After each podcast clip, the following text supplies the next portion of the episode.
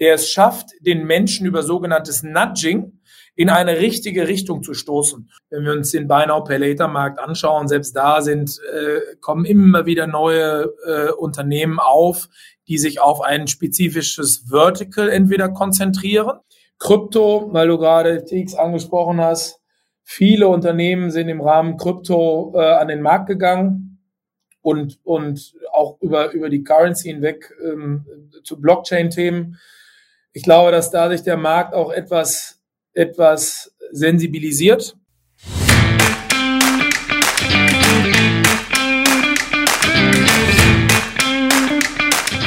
Hallo, hier sind Matthias Horvath und Karl Zettel von Payment Talk Focus Österreich. In diesem Podcast werden Persönlichkeiten der österreichischen Payment-Branche interviewt, um die unterschiedlichen Akteure der Branche kennenzulernen, aktuelle Herausforderungen zu diskutieren und zukünftige Trends und Produkte zu verstehen.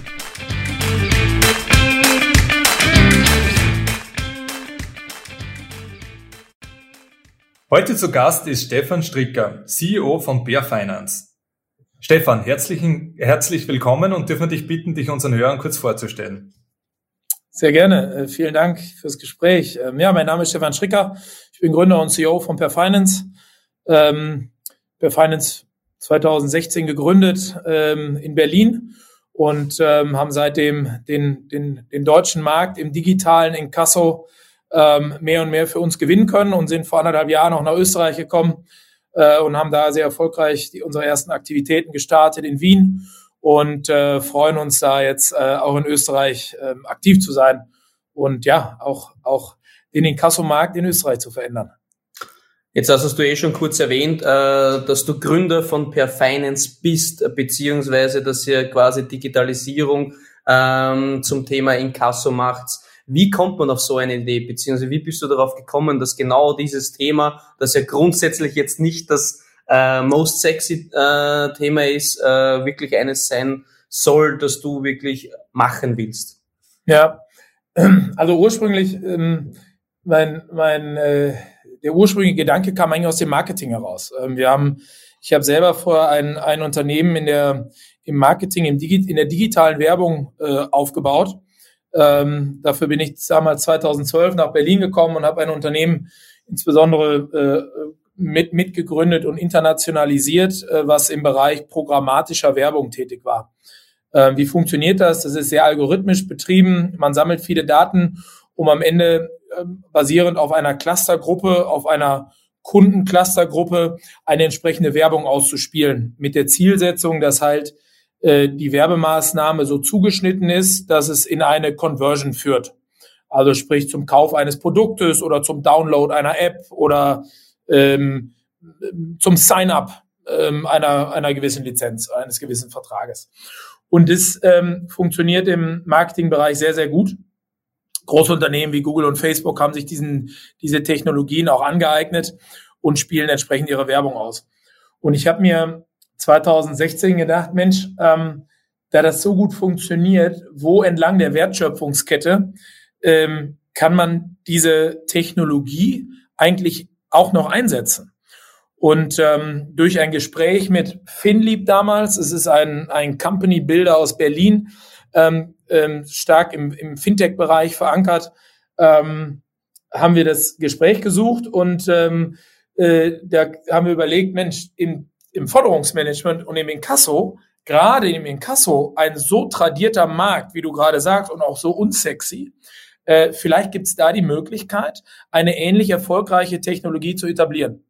Und ähm, das war mehr oder weniger die Geburtsstunde von Perfinance. Also du hast recht, Inkasso ist nicht sexy, aber man kann es sexy machen, indem ich es technologisch und vor allem aus der Brille eines Marketeers denke. Und dann wird's ganz spannend.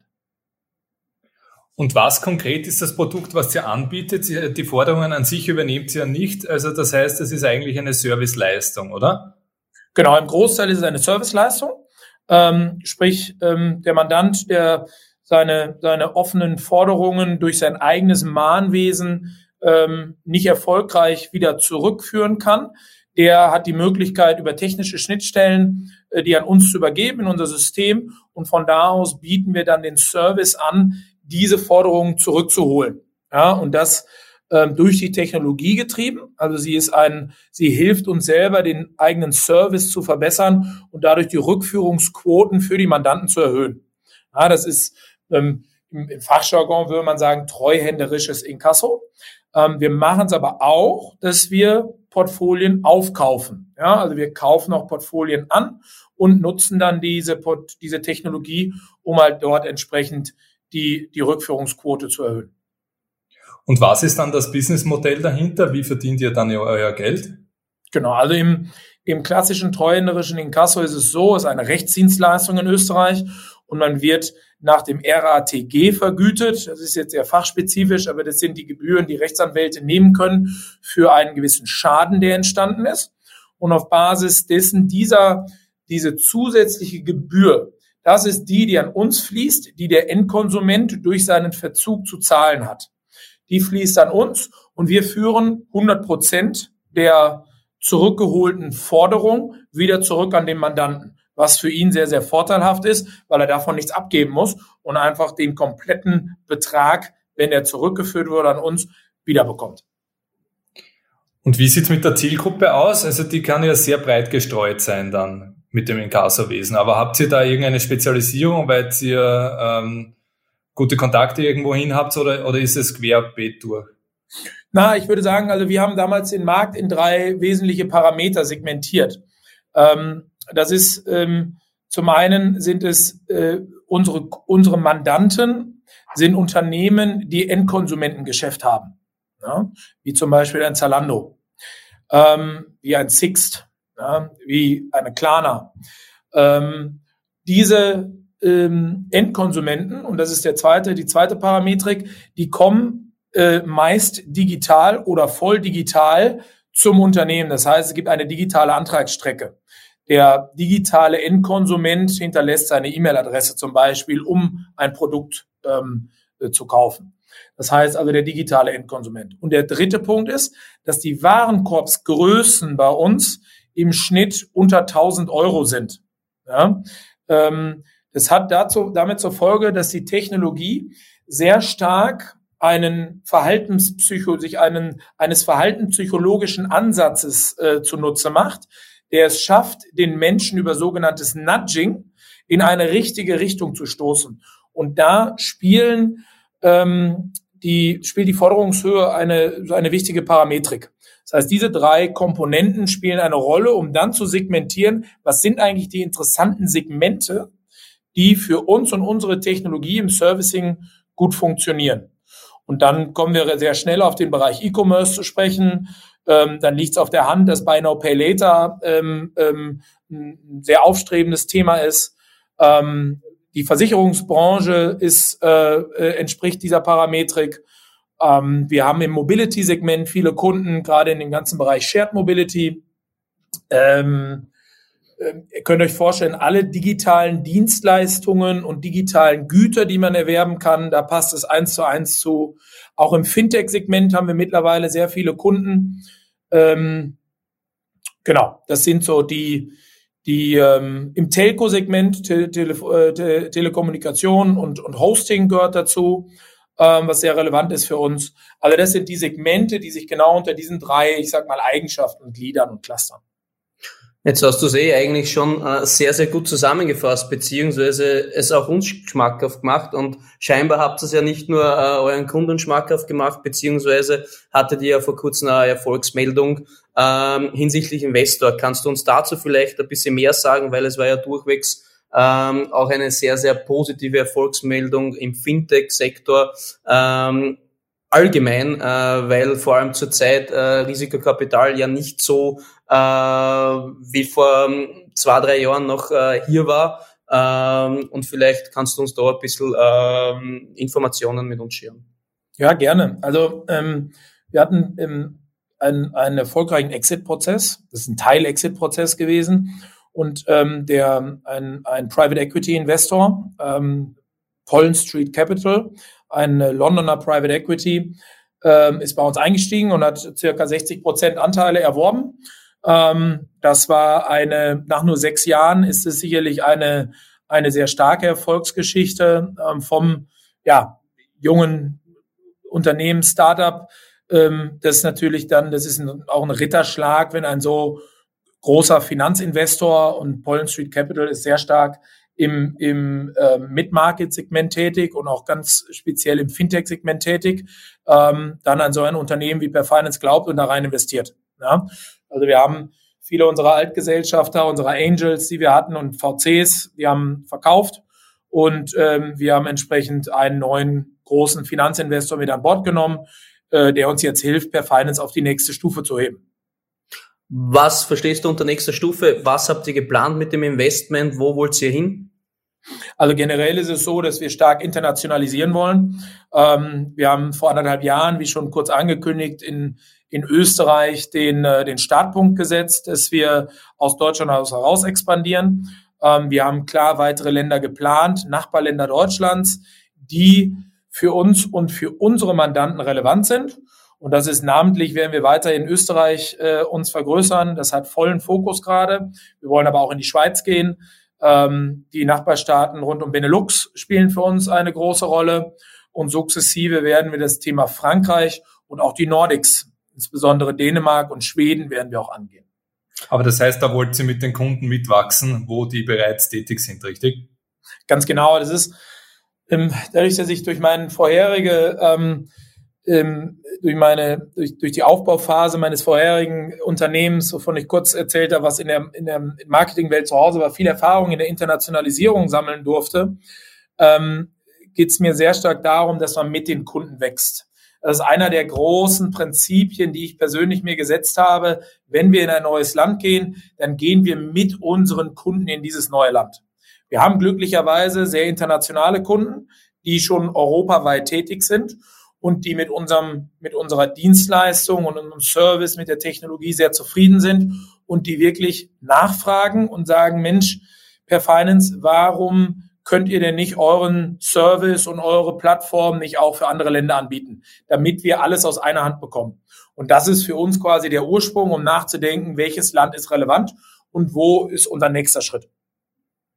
Wenn wir noch einmal kurz zurückgehen äh, zum Thema Investment und ich glaube, das ist auch für unsere Hörer sehr, sehr interessant, weil wir auch Fintechs äh, dabei haben. Äh, welche Tipps kannst du vor allem äh, jetzt nach dem erfolgreichen äh, Prozess geben? Äh, auf was kommt's an? Äh, auf, auf was wird wirklich äh, Augenmerk gelegt? Beziehungsweise was war bei dir, bei euch äh, vielleicht auch etwas Kritisches, wo man sagt, okay, ähm, da wäre es, glaube am Scheitern gewesen, wenn du da vielleicht auch etwas scheren könntest?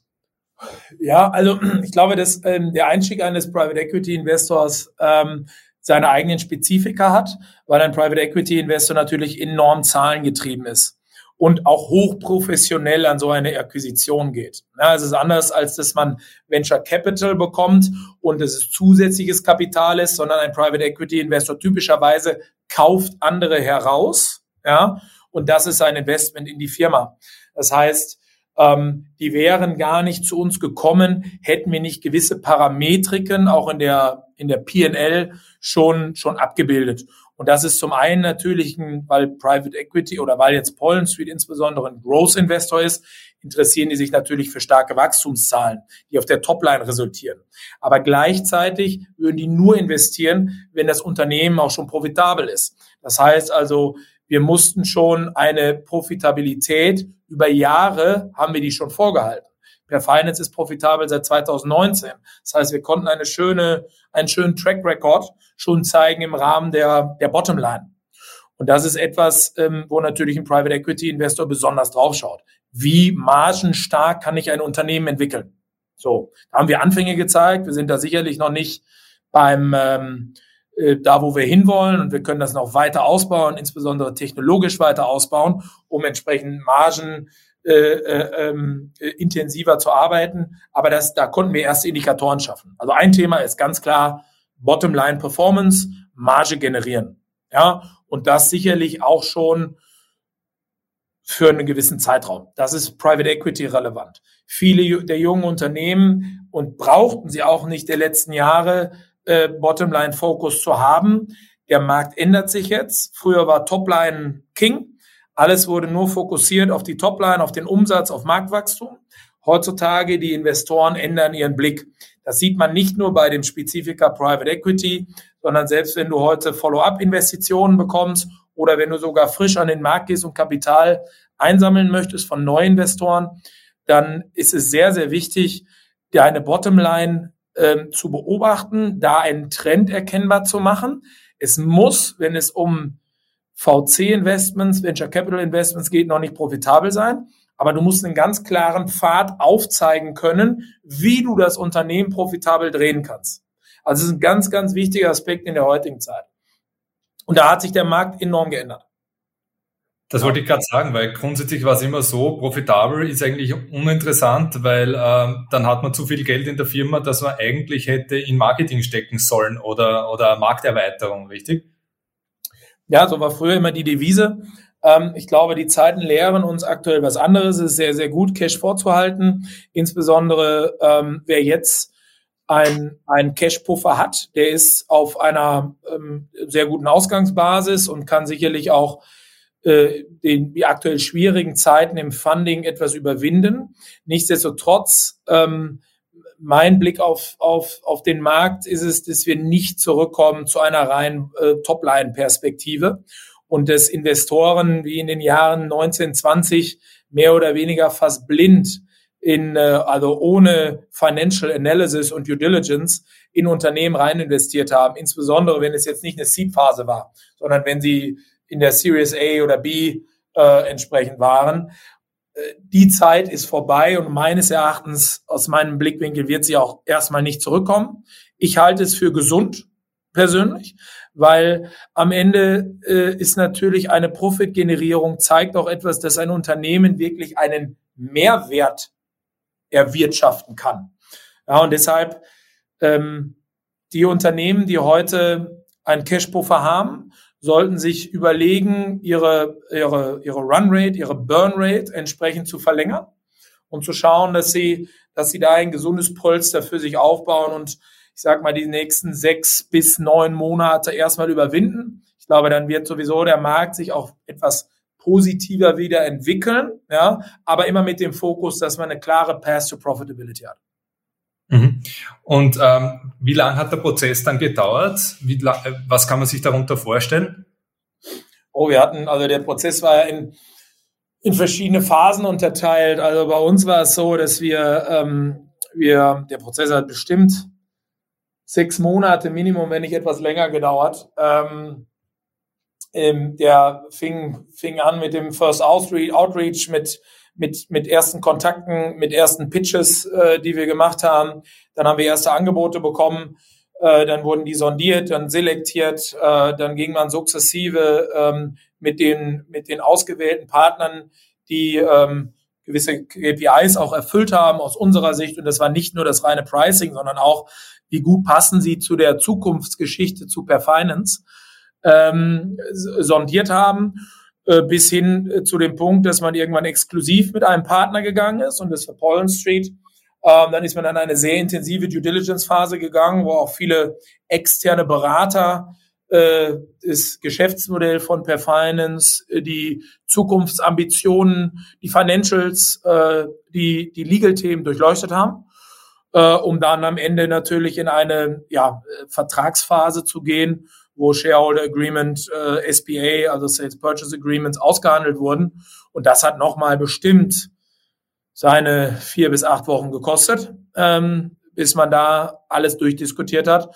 Und dann war es am Ende glücklicherweise, äh, kam es zum Signing. Und ähm, ich glaube, da sind, sind heute alle Parteien sehr happy drüber. Ja. Und wie war die Bewertung oder wie ist die Bewertung? Kannst du das sagen, grob? Ja, also wir haben, das ist in der Presse ja auch, wir haben insgesamt für, für ähm, einen, einen Preis von über 100 Millionen, den genauen Preis kann ich jetzt nicht nennen, aber über 100 Millionen ist die, ist die Bandbreite, äh, für die per Finance bewertet wurde. Ähm, und Polensfried hat entsprechend seinen Anteil da gekauft, äh, knapp 60 Prozent. Gratulation. Ja, Gratulation, definitiv dazu. Äh, Vielleicht noch einmal kurz allgemein äh, zum Thema Fintech zurückzukommen und weil, weil wir ja äh, mit FTX etc. ja sehr, sehr spannende äh, Zeiten möglicherweise auch vor uns haben, welche Fintechs beziehungsweise äh, auch welche äh, Branchen siehst du gerade jetzt als, als interessant? ähm, wo man sagt, okay, da gibt's noch interessante Fintechs oder da ist es interessant, als Fintech ähm, reinzugehen? Und das ist jetzt nicht die Frage aus Mandantensicht, also welche Fintechs sind für uns als Mandanten interessant, sondern welche Nein, Fintechs auch für, von, von, deiner Seite auch als jemand, der im Sektor tätig ist, ja. beziehungsweise auch wirklich äh, durchwegs vielleicht auch äh, den ein oder anderen äh, Player schon gesichtet hat oder das ein oder andere Thema, ähm, weil es auch immer für unsere Hörer sehr, sehr interessant ist, äh, so einen Input zu bekommen. Ja, also ähm, Gut, das ist vielleicht jetzt etwas, weil es auch sehr nah am Modell von, von Per Finance liegt. Ich persönlich interessiere mich immer für Themen rund um die Payment Journey. Das heißt, alles, was mit dem Thema Payment zu tun hat. Ähm, und ich glaube, dass es da auch noch was zu holen gibt. Ich meine, ähm, wenn wir uns den Buy Now Pay Later Markt anschauen, selbst da sind, äh, kommen immer wieder neue äh, Unternehmen auf, die sich auf ein spezifisches Vertical entweder konzentrieren, ja, ähm, oder halt ähm, auf eine gewisse Kunden, Kundengruppe ja, oder Unternehmensgruppe, kann auch im B2B-Segment sein. Das ist in den letzten, letzten Monaten und letzten anderthalb Jahren sind viele, äh, viele neue hinzugekommen. Ähm, Glaube ich, ist weiterhin ein Thema, was, ähm, was zu betrachten ist. Ähm, ja, also ich könnte jetzt von ein paar Unternehmen noch erzählen, die, die gerade im, in, in C-Themen verankert sind, aber die müssen sicherlich ihr Geschäftsmodell erst nochmal erst noch mal beweisen. Ähm, Krypto, weil du gerade FTX angesprochen hast, viele Unternehmen sind im Rahmen Krypto äh, an den Markt gegangen und, und auch über, über die Currency hinweg ähm, zu Blockchain-Themen. Ich glaube, dass dadurch der Markt auch etwas, etwas sensibilisiert und ähm, ja, ich möchte nicht sagen konsolidiert, aber zumindest werden da die Geschäftsmodelle, die erprobt wurden, wird sich jetzt herauskristallisieren, welche, ähm, welche sind haltbar und welche finden am Ende auch wirklich eine Marktabnahme. Ja, ähm, und damit ist jetzt nicht, da sind nicht die, die, die, die Crypto-Exchanges mit gemeint, da haben sich einige große rauskristallisiert. Da muss man schauen, wie sich der Markt, wie sich der Markt weiter verhält und insbesondere wie das Vertrauen der Endkonsumenten ähm, in, in, in Krypto weiter entweder beibehält oder äh, äh, beibehalten wird oder äh, ob da jetzt doch ein, ein Cut durch die Branche gegangen ist. Ähm, das wird sich sicherlich in den nächsten Monaten zeigen äh, und wie Wettbewerber zur FTX das Ganze auffangen. Ja? Ähm, ganz spannend zu beobachten. Ah, jetzt hast du es eh schon kurz vorher erwähnt und, und das trifft es auch, glaube ich, auch sehr, sehr gut äh, äh, mit dem Namen unseres Podcasts Payment Talk beziehungsweise mit unserer äh, eigentlich schon äh, allseits bekannten äh, letzten Frage, äh, nämlich wie zahlen wir 2030? Was glaubst du, wer wird da noch dabei sein? Zahlen wir vielleicht äh, Invisible, Seamless oder wie siehst du da den Payment Flow per se? Ja, also ähm, ich habe äh, vor kurzem zum ersten Mal eine Apple Watch geschenkt bekommen. Ja, ähm, und ich finde die, die, ich bin selber ein ganz großer Nutzer dieser Wallets, also insbesondere von Apple, ähm, äh, zahle damit nur noch. Also ich glaube, dass man, dass sich das weiter fortsetzen wird über Generat also auch über die älteren Generationen hinweg, ja, wo heute noch doch sehr viel Cash im Markt ist und viele Cash-Zahlungen äh, existieren, dass sich das sukzessive über die Generation in den nächsten was jetzt bis 2030, also in den nächsten acht Jahren, sieben, acht Jahren, sich noch weiterentwickelt. Und davon werden wir definitiv mehr sehen. Ja. Ähm, ich persönlich finde diese Zahlart äh, mit dem mit der mit der mit der Uhr zu bezahlen oder mit dem Handy zu bezahlen als wahnsinnig praktisch.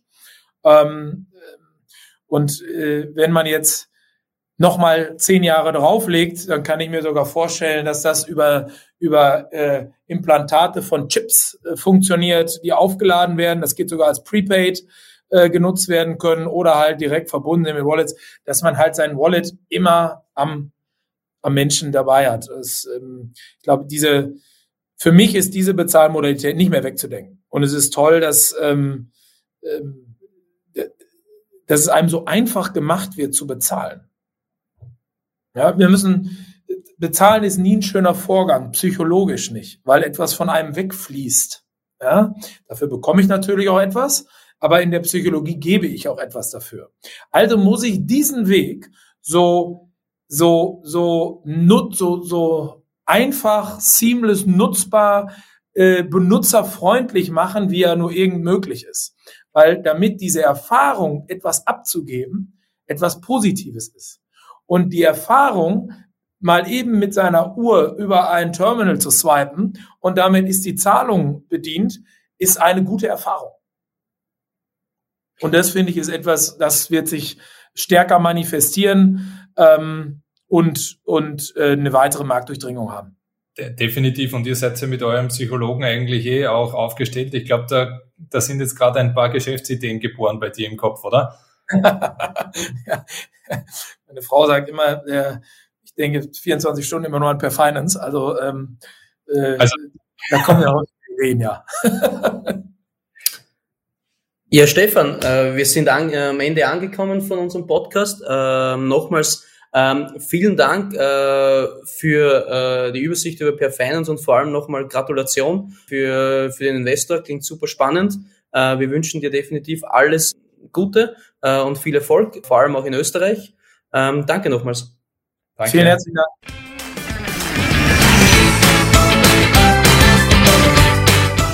Wir freuen uns auf euer Feedback um den Podcast ständig zu verbessern. Ihr findet uns auf Social Media und unter www.payment-talk.at.